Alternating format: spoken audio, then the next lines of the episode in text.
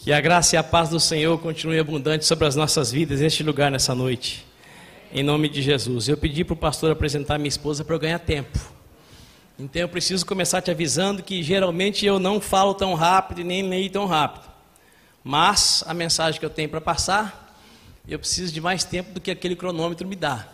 Então eu vou ser como um corredor de Fórmula 1.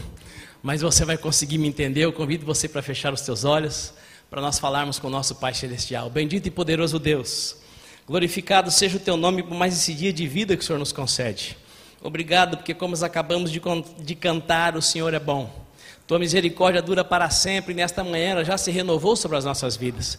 Nesta hora, Pai, eu suplico que o Senhor leve os nossos pensamentos cativos ao trono da Tua glória, que o Senhor ilumine os olhos dos nossos corações e que o Senhor prepare essa terra, a terra dos nossos corações, que seja terra boa, para receber a semente da Tua palavra e produzir segundo aquilo que está no Teu coração.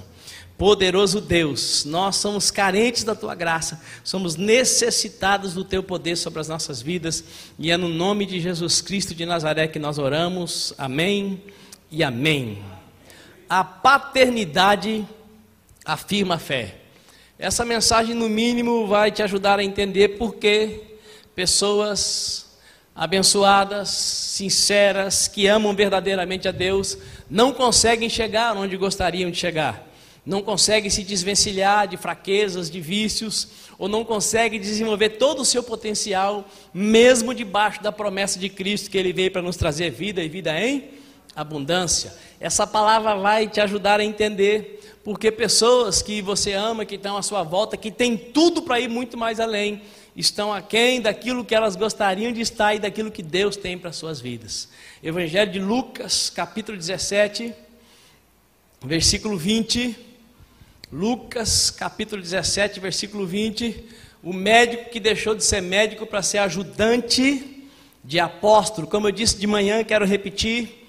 Muitas pessoas amam ver Deus usando homens e mulheres, mas de maneira alguma eles querem para os filhos esse ofício, esse chamado o chamado de ser um pastor, de ser uma pastora, de ser um obreiro, de ser uma obreira. E esse homem, naquela época, uma raridade, um médico, abriu mão do seu sacerdócio da medicina para ser ajudante de apóstolo. Lucas capítulo 17, versículo 20 diz assim: Certa vez interrogado pelos fariseus quando se daria a vinda do reino de Deus, Jesus lhes explicou: Não vem o reino de Deus com visível aparência, nem haverá anúncios, ei-lo aqui ou lá está, pois o reino de Deus já está entre vós. Depois declarou aos discípulos: Chegará o tempo em que desejareis ver um dos dias do filho do homem, mas não vereis. E vos dirão: Ele aqui ou ele lá está ele. Não vades, tão pouco sigais. Porquanto a chegada do filho do homem no seu dia será como um relâmpago, cujo esplendor de luz vai de uma a outra extremidade do céu. Antes, porém, se faz necessário que ele sofra muito e seja rejeitado por esta geração. Pois assim como aconteceu nos dias de Noé, também será nos dias do filho do homem. As pessoas viviam comendo, bebendo, unidos em matrimônio, sendo prometidas em casamento, até o dia em que Noé entrou na arca. Então sobreveio o dilúvio e os destruiu a todos. Da mesma forma ocorreu nos dias de Ló. O povo dedicava-se a comer e beber e comprar e vender, plantar e construir. Todavia, no dia em que Ló abandonou Sodoma, choveu fogo e enxofre do céu e destruiu a todos. E acontecerá exatamente assim no dia em que o Filho do Homem for revelado. 1 Timóteo 1:1 Paulo, apóstolo de Cristo Jesus, por ordem de Deus, nosso Salvador, e de Cristo Jesus, a nossa esperança, a Timóteo, meu verdadeiro filho na fé. Graça, misericórdia e paz da parte de Deus e de Cristo Jesus, nosso Senhor. Olhe para cá, por favor. Eu recebi essa mensagem de um fiel discípulo de Jesus Cristo, pastor Altair Bernal. De manhã disse que ele tinha 63 anos, mas à tarde eu falei com ele, ele tem 60 anos. Dentro do nosso sistema de trabalho eclesiástico, da nossa forma de trabalhar na igreja, alinhado com a ordem de Jesus em Mateus 28, 18, e de fazer discípulo de todas as nações, esse fiel discípulo de Jesus Cristo, embora mais velho que eu, é discipulado por mim. A verdade é que discipular não tem a ver com idade biológica, mas tem a ver com aquilo que eu recebi de Deus e eu posso passar para um irmão mais novo que eu na fé, ou até para um irmão mais velho na fé que recebeu menos do que o que eu recebi. Discipulado não tem muito a ver com dar aula de Bíblia, com ensinar grego ou hebraico, teologia sistemática. Discipulado tem a ver com compartilhar com aquele que está aberto para receber aquilo que eu já recebi de Deus e, me, e, que me capacita a viver no centro da vontade de Deus, e vale lembrar que a vontade de Deus é boa, agradável e perfeita. Esse discípulo então me mandou essa mensagem e eu a adequei à minha maneira de ministrar, à minha forma de pregar, a, a, aquilo que eu tenho experimentado de Deus. E eu vou compartilhar com vocês. E eu quero começar dizendo também que, assim como os princípios de Deus na Sua palavra, as metodologias de trabalho na igreja só se tornam eficazes quando praticadas de coração. O Antigo Testamento é permeado por princípios de Deus, por mandamentos de Deus, por regras de Deus que não foram suficientes para conduzir o povo de Deus ao centro de sua vontade. E isso esclarece que a informação não é suficiente, nós precisamos da revelação e por isso Jesus Cristo nos deu o seu Espírito Santo, e o Espírito Santo é aquele que pode te capacitar, me capacitar, nos capacitar a viver os princípios com uma força que vem de dentro para fora. A, a, a mera informação, o mero princípio, mecanicamente não produz na minha vida aquilo que está no coração de Deus, mas quando o princípio entra dentro de mim e passa a operar de dentro para fora, então ele pode produzir aquilo que está no coração de Deus. E o discipulado, o cuidado do irmão mais apto com o que está se tornando apto para toda boa obra, só será frutífero quando fundamentado na verdade, na transparência e no respeito mútuo. Não adianta eu aceitar ser discipulado por alguém e olhar para aquela pessoa com desdém não adianta eu aceitar ser discipulado por alguém e acreditar que aquela pessoa não tem condição de ser um canal de Deus sobre a minha vida. E vale a pena lembrar que Judas fora discipulado por Jesus Cristo de Nazaré. Então não é tanto a questão de quem é o discipulador, mas a condição interior do discípulo. Porque toda boa dádiva, todo dom perfeito vem do alto, vem de Deus. Então, quando você aceita ser cuidado por alguém, Deus vai se encarregar de fazer fluir através daquele alguém sobre a sua vida aquilo que Ele tem para você. Deus é poderoso para fazer infinitamente mais do que tudo quanto possamos pedir ou pensar. Deus continua sendo o mesmo. Então, pela graça de Deus, nós temos procurado viver isso como igreja. E é possível que eu, com 49 anos, tenha Pessoas que eu discipulo, eu discipulo essencialmente, principalmente pastores, com uns 63 anos, tem gente até um pouco mais velha do que isso. Porque, eu repito, discipulado não tem a ver com idade biológica, tem a ver com aquilo que você recebeu de Deus e está disposto a transferir para outra pessoa. E discipulado também não é uma modinha lançada esses dias. A igreja de Deus, por séculos, esqueceu de passar essa tarefa para todo aquele que crê, porque todas as pessoas que creem devem ser discípulas, e todas as pessoas que são discípulos devem fazer discípulos, embora para a geração dos mais velhos isso seja algo um pouco conflituoso, mais do que nunca vale a pena aqueles que já estão com seus cabelos todos embranquecidos, que já passaram dos 60 anos, abrir o coração para essa ordem de Jesus e aceitar cuidar de pessoas, nem que seja apenas para colocar a mão sobre a cabeça dela e, como um pai espiritual, ministrar a bênção de Deus. Vale a pena, vai abençoar a vida de muitas pessoas. E na primeira epístola que o Espírito Santo inspirou o apóstolo Paulo a escrever para o jovem pastor Timóteo, a Escritura deixa muito claro o fato de a paternidade espiritual ser algo claríssimo na Bíblia Sagrada o apóstolo Paulo chama Timóteo de meu verdadeiro filho na fé. Repetindo, a paternidade é uma realidade claríssima na Escritura Sagrada. A paternidade é tão salutar que o Criador estabeleceu que o filho só deveria sair da casa de seu pai e de sua mãe quando fosse para construir uma nova família. Se o moço vai lá para o Canadá, morar um ano para fazer um curso de inglês, aperfeiçoamento da língua. Quando ele termina o curso, ele volta para onde? Para a casa dos pais, que é a casa dele. Se ele for trabalhar no Japão, coisa muito comum no Mato Grosso do Sul, ele fica 10 anos lá e enche a bolsa de dinheiro. Quando ele então volta para casa, ele vai voltar para casa de quem? Para casa dos pais. Agora, quando o cidadão casa, se ele for fazer um curso de um mês ali no outro estado, quando ele volta, ele não volta para casa dos pais, ele volta para casa dele. No padrão bíblico, a saída de casa devia ser para casar-se. Jacó, por exemplo, saiu da casa do seu pai com 70 anos de idade para casar. Então há esperança para você.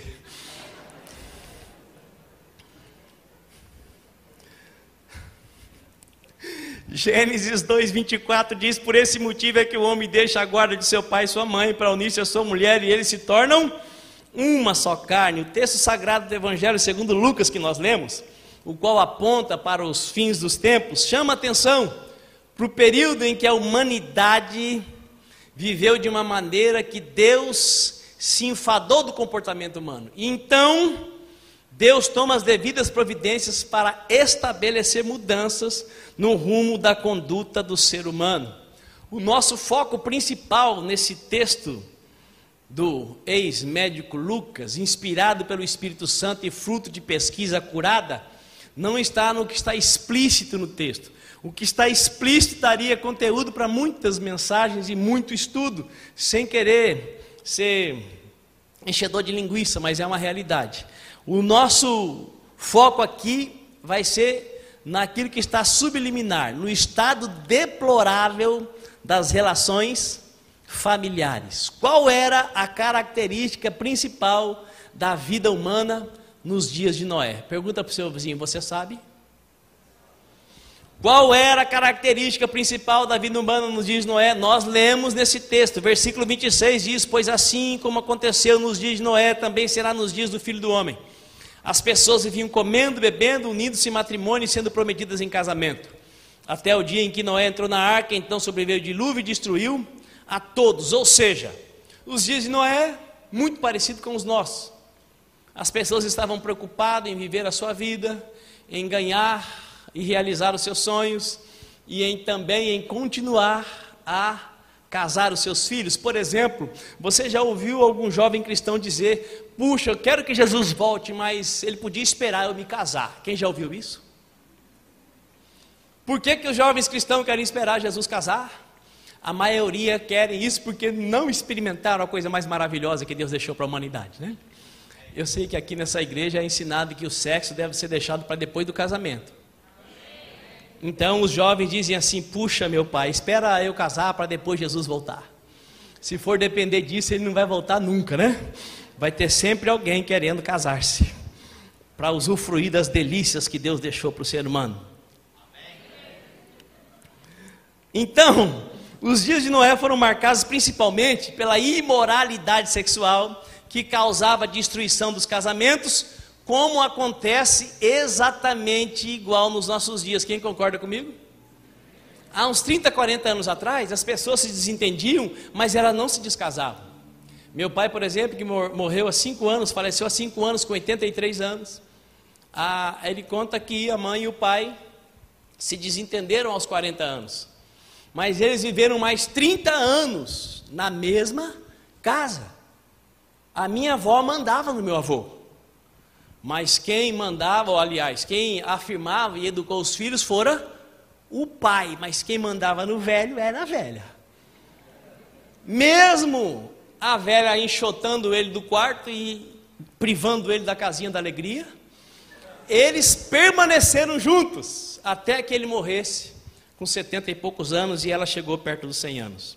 Então, os dias de Ló, os dias de Noé, foram marcados por famílias destruídas, de pais separados, filhos sem pais, ou famílias com dois, três pais diferentes transitando no histórico familiar. Exemplo: tem crianças na minha cidade que com 10 anos elas têm três pais. O que fez, o que passou pela vida da mãe e o que agora está com a mãe dele. Essa é uma realidade crescente no nosso país e infelizmente está acontecendo também na igreja. Aliás, um dos melhores compositores, mais inspirados por Deus da nossa nação, que entre tantas músicas maravilhosas que ele canta, uma delas é aquela assim: Meu Jesus maravilhoso és, minha inspiração a prosseguir, e mesmo quando tudo não vai bem, eu continuo olhando para ti, pois sei que tu tens o melhor para mim. Há um segredo no teu coração Ó, oh, dá-me forças para continuar, guardando a promessa em oração. Firme, ó Deus, está o meu coração. E para o casamento, isso não vale? Se eu não me engano, ele casou cinco ou sete vezes. Meu Deus do céu.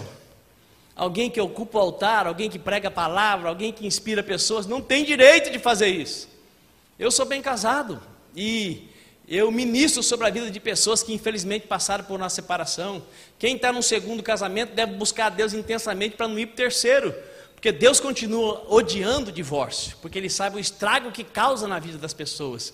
Mas Deus ama ainda aquele que se divorciou, e o sangue de Jesus também é capaz de perdoar esse tipo de pecado. Mas a vontade de Deus é que sejamos casados uma vez só, até que venha o arrebatamento ou a morte nos separe.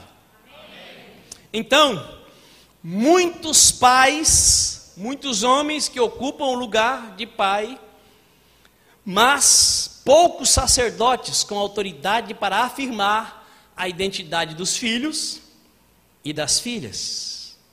Segunda pergunta: qual era a principal característica da vida humana nos dias de Ló?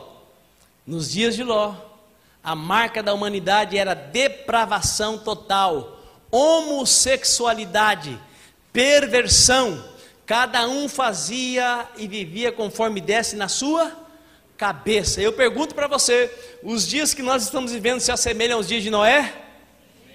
E aos dias de Ló? Mais ainda, é impressionante como quando o, o, o, império das trevas consegue afetar as famílias, as coisas vão caminhando depois para um caos absoluto.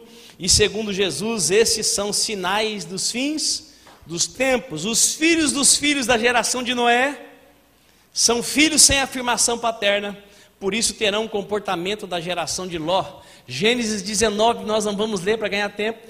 Conta de que dois anjos foram até a cidade de Sodoma e Ló os convenceu a entrar em sua casa. Em seguida, os homens da cidade, jovens, adultos e ah, idosos reunirem-se ao redor da casa de Ló e disseram para ele: manda esses homens para fora para que nós tenhamos relações sexuais com eles. Esse era o estado da cidade de, de Sodoma, e pior que isso está a geração dos nossos dias. Tem uma investigação internacional que vai trazer às vistas de toda a humanidade atrocidades inimagináveis nessa área. Porque o que mais agrada ao imperador das trevas é que o ser humano corrompa o lugar onde o Espírito Santo quer habitar. O seu corpo, o meu corpo, o nosso corpo é templo do Espírito Santo. Por favor, me ajude, diga aí para o seu vizinho, acredite ou não, você é o lugar onde Deus quer morar. É loucura, mas é verdade. Mas quantos bons pais dedicados da década passada nunca tentaram e nem ficaram sabendo que o pai é quem afirma a identidade do filho e da filha? Na maioria dos lares da nossa nação, a educação dos filhos, a afirmação dos filhos, a conversa sobre notas, sobre comportamento, sobre namoro, sobre sexo, sobrou para quem?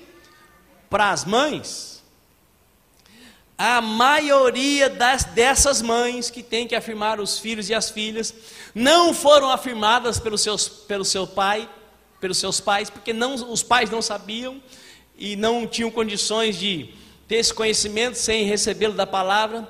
E essas mães também não foram afirmadas, nem pelo pai e também não são afirmadas pelo marido. Pois a consciência do sacerdócio que o Criador estabeleceu para o homem passa desapercebido pela maioria das pessoas, até mesmo pelos cristãos. E isso não tem nada a ver com machismo ou feminismo. Na Bíblia não tem machismo nem feminismo. Na Bíblia tem a clareza de como o Criador estabeleceu a função do homem e a função da mulher. a função do macho e a função da fêmea. O homem é o sacerdote, aquele que deve ser quem conduz a família, quem afirma a família, e a mulher é aquela que ajuda o cabeçudo, porque sozinho ele não consegue fazer. Porque Deus disse: não é bom que o homem fique só. Eu vou fazer alguém para ajudá-lo, porque sozinho esse negócio não vai dar certo. Então não tem isso de um manda, o outro obedece, não é um ajuda o outro, quando cada um cumpre a sua função, tendo clareza através da revelação da Escritura Sagrada. Nós convivemos nos nossos dias com uma multidão de filhos e filhas órfãos de pais vivos. Esses órfãos precisam de pais espirituais para afirmar a sua verdadeira identidade em Deus, conforme o apóstolo Paulo fez com o jovem Timóteo. 2 Timóteo capítulo 3, versículo 1 diz que nos últimos dias os filhos seriam desrespeitosos aos pais. Nós vivemos esses dias. Boa parte disso é culpa dos próprios pais que dizem assim: o que eu não tive eu vou dar para o meu filho, o que meu pai fez comigo eu não vou fazer com ele, e muitas vezes dão para os filhos tudo que eles querem sem eles terem que fazer nenhum esforço, nem esperar momento algum, e os filhos não passam por disciplina nenhuma. Meu pai, por exemplo, judiou muito de mim. Eu lembro que quando não tinha nada para fazer, na, no, no, no, grande terreno que nós morávamos, que eram muitos metros quadrados, ele então mandava que a gente mudasse de lado, de lugar, um monte de pedras. 2.500 pedras, passe de lá para cá. Passava as 2.499 pedras. Ficava uma pedra. Por causa daquela uma pedra que ficou, o pau comia no lombo da gente.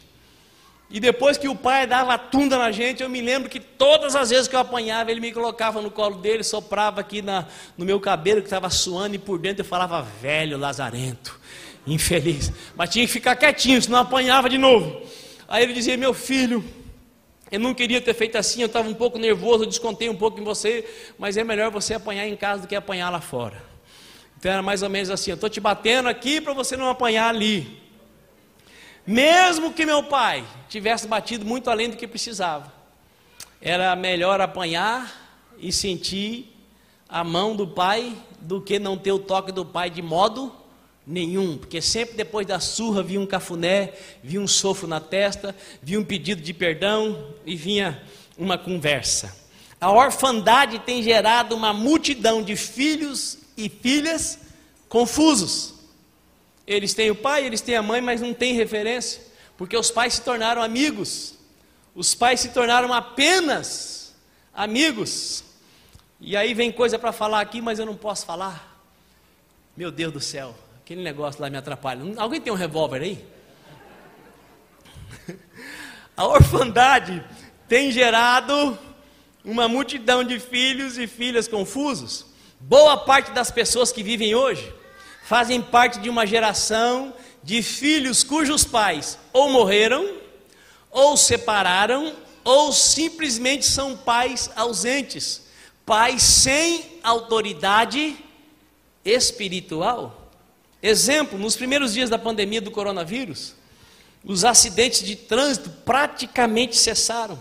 As brigas nas boates, nos bares e similares acabaram. Mas a briga entre marido e mulher, entre pais e filhos aumentou 60, 75%. Por quê? Esses pais, esses sacerdotes, esses homens sem autoridade agora tinham que ficar em casa junto com a sua esposa desde cedo até o outro dia. E os filhos não vão para a escola, os filhos não vão para a faculdade, fica todo mundo em casa. Uma porção de estranhos descobrindo que são parentes consanguíneos. E esse pai não tinha assunto para tratar com essa mãe e nem com esses filhos, e por isso o índice de violência familiar aumentou absurdamente. Por que esses pais não têm autoridade? Porque não têm relacionamento com Deus, não têm intimidade com Deus, e muitos homens cristãos evangélicos dizem assim: mulher, você vai para a reunião de oração, você vai para o estudo bíblico, esse negócio de ficar na igreja crescendo, aprendendo, orando, é coisa de mulher. Meu Deus do céu, que ignorância. A Bíblia diz que a mulher deve receber através do seu marido. O homem que a mulher deve admirar é o marido. E você, marido, preste atenção: você pode dar carro, você pode dar casa, você pode dar viagem, você pode dar roupa. Ela não está satisfeita. Porque assim como você não se satisfaz com essas coisas, sua mulher não se satisfaz, a única coisa que nos preenche é a presença de Deus. E segundo a palavra de Deus, a presença dele é para vir sobre os filhos, sobre as filhas, sobre a mulher através do homem. E só uma mulher sábia pode ajudar o seu marido a crescer como um sacerdote. Só uma mulher sábia pode ajudar o seu marido a ir mais além na presença de Deus. Muitas mulheres se saírem daqui dizendo: Viu, foi tudo para você hoje. Essa é a famosa jumenta. A mulher sábia é aquela que vai sair daqui dizendo: Meu amor, agora você será um homem novo, eu acredito. A palavra foi proclamada e você recebeu, aleluia. Muito homem, não, deixa para lá, não dá tempo. A maioria dos homens não tem a consciência de seu papel, do papel estabelecido pelo Criador dos céus e da terra. E quem sabe muitos aqui não tenham feito o que deveriam ter feito porque não sabiam, mas a partir de hoje todos estão sabendo. Eu quero ouvir um amém masculino. A partir de hoje todos estão sabendo. Amém. E quando... É, já está profetizando o rapazinho. E quando você fica sabendo e você decide, Deus, pelo Espírito Santo, te capacita ainda que você não tenha tanta informação do assunto, a sua decisão é suficiente para que o Espírito de Deus te leve além. E por isso, estar em casa nesses dias de pandemia, para muitos lares, foi garantia de confusão. E aí entra, amados, uma das grandes evidências da vantagem que nós temos como cristãos. Tudo bem que aquela vida de Romeu e Julieta é só em filme. Mas graças a Deus, a maioria dos lares cristãos puderam usufruir nesse tempo de uma comunhão mais intensa, de uma faxina mais profunda, de uma adequação melhor na casa, porque os cristãos conseguem conviver razoavelmente bem. Isso vale um aleluia ou não? Coisa maravilhosa é poder ter fé em Deus através de Jesus Cristo de Nazaré. Timóteo, então, o jovem pastor, não tinha pai para afirmá-lo. Ele tinha pai, mas o pai dele não podia afirmar a sua identidade em Deus. Atos 16:1 diz assim: Paulo chegou também a Derbe Listra e vivia ali um discípulo chamado Timóteo, filho de uma judia cristã, sendo seu pai grego. Os irmãos de Listra e Icônio davam bom testemunho dele. Então o apóstolo Paulo se interessou em que ele o acompanhasse em sua missão. Para tanto, o circuncidou por causa dos judeus que viviam naquela região, pois era do conhecimento de todos que seu pai era grego. Da mesma forma, trago na lembrança Timóteo capítulo 2, 2 Timóteo capítulo 1, versículo 5. Da mesma forma, trago na lembrança a sua fé não fingida, que primeiro habitou em sua avó Lloyd, em sua mãe Eunice, e estou convencido de que também habita em ti. Veja bem, o jovem Timóteo recebeu o seu legado de fé judaica de quem? Da mãe e da avó. E esse papel de afirmar a fé, ensinar a escritura, era papel de quem? Do pai. É o pai que afirma o filho e que afirma a filha. Por isso acontece de o infeliz dar a semente e a mulher dá o óvulo e o neném cresce na barriga da mãe e o cabra dá no pé. Aqui em Blumenau, já você tem alguma história conhecida disso assim? Lá no Mato Grosso do Sul, meu Deus do céu. Mas aí a criança cresce, seja homem ou seja mulher, vai para a faculdade, quando chega na maioridade ele quer conhecer quem? Aquele jumento que só fez e sumiu. É impressionante porque é uma necessidade espiritual, seja evangélico, seja católico, seja espírita, seja lá o que for, está no DNA do ser humano. É uma necessidade estabelecida pelo Criador, que não é evangélico, não é kardecista, não é muçulmano e não é espírita. Deus é Deus. Glória a Ele por isso, né? Já pensou se eu e você fôssemos Deus? Quantas pessoas a menos existiriam na terra? O apóstolo Paulo precisou adotar o Timóteo como filho na fé, para afirmar nele a identidade divina. O apóstolo Paulo assumiu a paternidade espiritual de Timóteo. Nós, pais cristãos, precisamos não apenas ter a consciência de que a paternidade afirma a fé, mas também que precisamos assumir nossa função, a fim de que não cometamos com os nossos filhos os mesmos erros do sacerdote Eli, do profeta Samuel e do rei Davi. Numa outra oportunidade, quem sabe eu poderei falar sobre esses três pais ungidos por Deus, mas faltos no exercício da paternidade. Os pais que até aqui achavam que a vida deles se resumia a garantir escola, casa, roupa, comida e outras coisas, precisam converter a sua conduta paternal aos princípios da palavra de Deus. Precisamos romper em paternidade.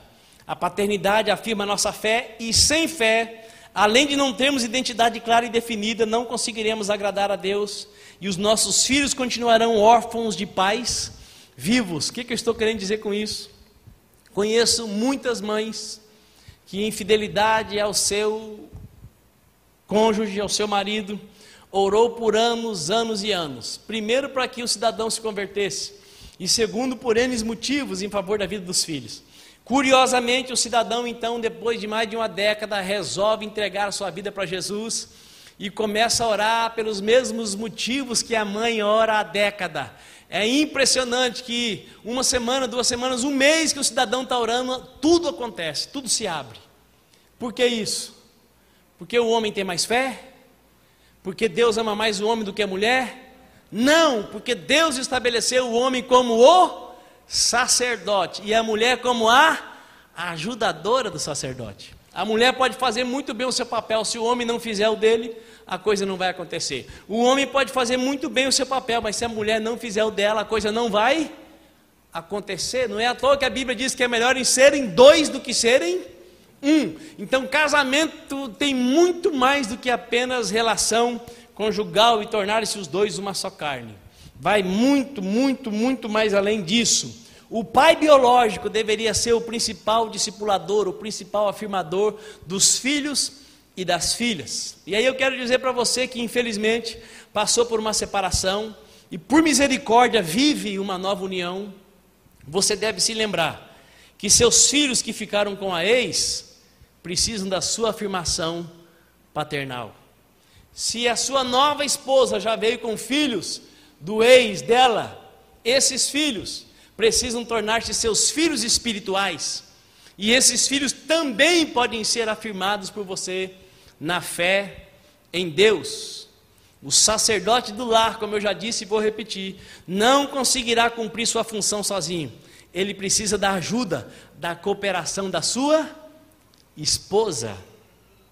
A afirmação dos filhos pelo exercício da autoridade espiritual do pai pode livrar os filhos de práticas desagradáveis, tais como mau uso das mídias sociais. Quando o sacerdote da casa está caído, é bem certo que os filhos acessam tudo que não presta nas redes sociais. Quando o pai está de pé e a mãe está junto com ele, existe uma grande probabilidade de os filhos se guardarem incontaminados desse câncer que alcança todas as famílias da terra, inclusive as cristãs. Quando o pai pode afirmar a vida do filho e da filha, esses filhos podem ser guardados de namoros incompatíveis com a fé em Deus. Esses filhos podem ser guardados de sofrimentos futuros. E aqui eu quero dar um exemplo prático, claro, que eu vivi. Um certo dia eu estava na minha casa orando, e o Espírito de Deus falou dentro de mim: vá até o ponto de ônibus em frente do colégio militar, que a filha do pastor Fulano está lá, matando aula, de encontro marcado com um homem casado. Eu não sei você, né? Tem pessoas que parece que são que nem o Moisés. Deus fala com elas face a face. Comigo não acontece assim, irmãos. Quando Deus fala alguma coisa específica comigo, para mim é um sofrimento. Eu fico pensando, será que é minha mente, será que é o meu estômago ou será que é Deus? Para eu saber se é Deus, se é minha mente, se é o meu estômago ou se é o capiroto, só tem um jeito para mim, eu preciso fazer. Então, como a mensagem era urgente, eu peguei o carro, saí de casa, fui até o ponto de ônibus, e assim como muita gente ora e quando acontece fica, é, como é que fala? Extasiado, admirado, boquiaberto, estupefato, surpreendido. Eu cheguei no ponto, a moça estava lá, eu, meu Deus do céu. Abaixei o vidro do carro e falei, fulana, o Espírito Santo disse que era para eu vir aqui, para levar você para conversar com seu pai, porque você está de encontro marcado com um homem casado. Ela abriu a boca a chorar. A moça entrou no carro e eu levei-a para a casa do pai. Fomos lá para um reservado no fundo da casa. Quando eu falei para o pai dela o que Deus mostrou para mim, o pai já tirou a cinta e foi para cima da moça. E eu pulei na frente dele e falei: Sai, Satanás!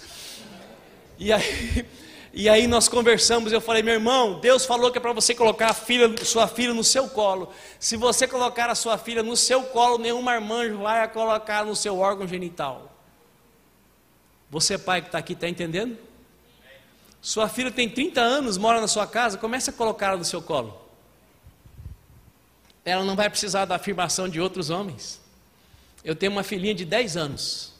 Quase todos os dias ela me dá cinco beijos: um na testa, um no queixo, um nessa bochecha, outro na outra bochecha e outro no nariz. E me dá um abraço. Eu deixei essa barba para mexer com um pastor que eu discipulo lá de Rio do Sul, que ele usa barba, né? Primeira vez na vida que eu uso barba. Aí o meu filho que foi junto comigo na missão, Falou, pai, ficou legal, deixa essa barba. Eu deixei a barba, ficamos quatro dias lá em Rio do Sul. Eu lembrei que o pastor Haroldo também usa barba, continuei com a barba. Mas quando eu cheguei em casa, minha filhinha disse assim: Pai, no final do ano o senhor já tem um outro emprego lá em Campo Grande, o senhor pode trabalhar de Papai Noel no shopping. A moça me respeita muito, meu filho me respeita muito, mas eles têm liberdade, têm liberdade para brincar. Mas voltando lá para aquela situação, não é sempre que Deus vai mandar alguém em tal lugar para livrar a filha de alguém, verdade ou não? Mas você que é pai, pode afirmar a sua filha. Talvez sua filha e seu filho já sejam casados, mas não se dão bem lá no relacionamento. Chame-os na sua casa, coloque a mão sobre a cabeça deles e libere a bênção de Deus sobre eles para uma vida conjugal abundante. E você pode ter certeza que não tem ninguém nessa terra mais habilitado do que o pai para afirmar o filho e a filha e os netos. Nenhum homem mais ungido, nenhum pastor, nenhum profeta, nenhum mestre, nenhum apóstolo, ninguém tem mais autoridade do que o pai para afirmar a sua descendência. Posso ouvir um amém? amém. Os filhos são herança de Deus para nós, bênçãos de Deus, assim como os discípulos. Por isso precisamos afirmá-los, treiná-los para serem quem Deus quer que eles sejam. Afirmá-los não pode ser querer que eles sejam um clone de nós mesmos, ou a realização de um sonho frustrado. Nós precisamos afirmar os nossos filhos para que eles sejam quem Deus quer que eles sejam, e principalmente sejam eles mesmos no projeto que Deus tem para as suas vidas. Quem me entendeu, diga amém, por favor. Amém. Exemplos bíblicos de pais que afirmaram seus filhos, e aqui pais espirituais. O profeta Elias, contrariado, ficou 14 anos treinando e afirmando Eliseu. Eliseu fez o dobro de milagres que Elias fizera. O legado de Elias foi passado para Eliseu. E assim, o legado do pai passa para a filha e passa para o filho. Por isso que para o pai passar alguma coisa para o filho, passar alguma coisa para a filha, ele precisa de intimidade com Deus. Mas o seu pai que não tem intimidade com Deus pode passar a ter quando você orando por ele, preparando o caminho para ele, chegar diante dele e disser: Pai, eu aprendi que só o Senhor e ninguém mais além do Senhor tem autoridade diante de Deus para colocar a mão na minha cabeça e orar por mim. Certamente esse pai vai ficar surpreso, porque muitos filhos, quando se convertem a Cristo, desprezam seus pais. E nesse ato, quando seu pai colocar a mão sobre a sua cabeça, que já está ungida pelo Altíssimo, para te abençoar, ele vai ser mais abençoado ainda. Eliseu fez o dobro de milagres de Elias. Jesus Cristo afirmou e preparou os seus discípulos. E Jesus disse para ele: Aqueles que creem em mim farão as obras que eu faço e outras maiores. Jesus nunca saiu dos derredores ou do arredor de Jerusalém. E os discípulos de Jesus levaram o evangelho para todo mundo conhecido da época. E o evangelho chegou até nós, cumpriu-se a profecia de Jesus Cristo de Nazaré. E Jesus Cristo de Nazaré deixou para você e para mim o Espírito Santo, que é aquele que nos capacita para toda boa obra. A paternidade afirma a fé em Deus. Eu posso pedir para você me ajudar mais uma vez? Diga para o seu vizinho: a paternidade afirma a fé em Deus e restaura nos filhos e filhas e discípulos a imagem de Deus desfigurada pelo pecado. O exercício da paternidade é algo assombrosamente maravilhoso que nós, como homens cristãos, precisamos começar a usufruir e a exercer sobre a face da terra. Concluindo, nesses últimos dias da igreja sobre a face da terra, precisamos romper em, paternidade para afirmar a fé dos nossos filhos biológicos e também a fé dos nossos filhos espirituais, discípulos e discípulas. E nessa noite, eu quero orar por você, você homem que está aqui. É, pastor, você não vai orar pelas mulheres? Não, eu vou orar só pelos homens. Quem vai orar por você vai ser o seu homem, vai ser o seu esposo. Se o seu esposo não está aqui, vai ser o pastor da igreja. Se o seu pai não está aqui, o pastor da igreja vai orar por você. Mas eu vou orar por você agora, para que você, homem, seja o sacerdote do Deus Criador sobre a sua casa. Isso inclui quem está casado e quem ainda não está casado. Isso inclui quem ainda não está casado e quem sabe nem queira se casar porque vai ser eunuco. É, não vai ter vida sexual, vai dedicar sua vida a Deus, pode. E você pode ser um discipulador tendo sua vida consagrada a Deus. Só não dá para não casar, fazer sexo à vontade e achar que dá para servir a Deus, né? Isso é uma tremenda uma palhaçada que está acontecendo também na igreja de Deus. Mas eu quero orar por você, homem que está aqui, para que você seja levantado no poder do Espírito Santo como sacerdote do Deus Criador sobre a sua casa. Eu quero orar por você, homem, que precisa da ajuda de Deus para ser um afirmador da fé do seu filho, da sua filha, do seu discípulo, da sua discípula, você que está disposto a se deixar usar nas mãos de Deus para ser pai espiritual de moços e moças que precisam da sua afirmação. Eu quero orar por você, que precisa também ser um afirmador da sua esposa, da sua ajudadora, que não teve isso da parte do pai e precisa ter através da sua vida. A sua esposa é uma só carne com você. Ela também está ligada de alma com você. E você que é cristão ainda tem o privilégio de ter o elo do Espírito Santo com a sua esposa, mas ela ainda precisa das suas palavras de afirmação. Por isso eu convido os homens que estão aqui nessa noite que querem abraçar esse desafio diante de Deus a ficarem de pé. Não dá para vir para frente, mas dá para ficar de pé.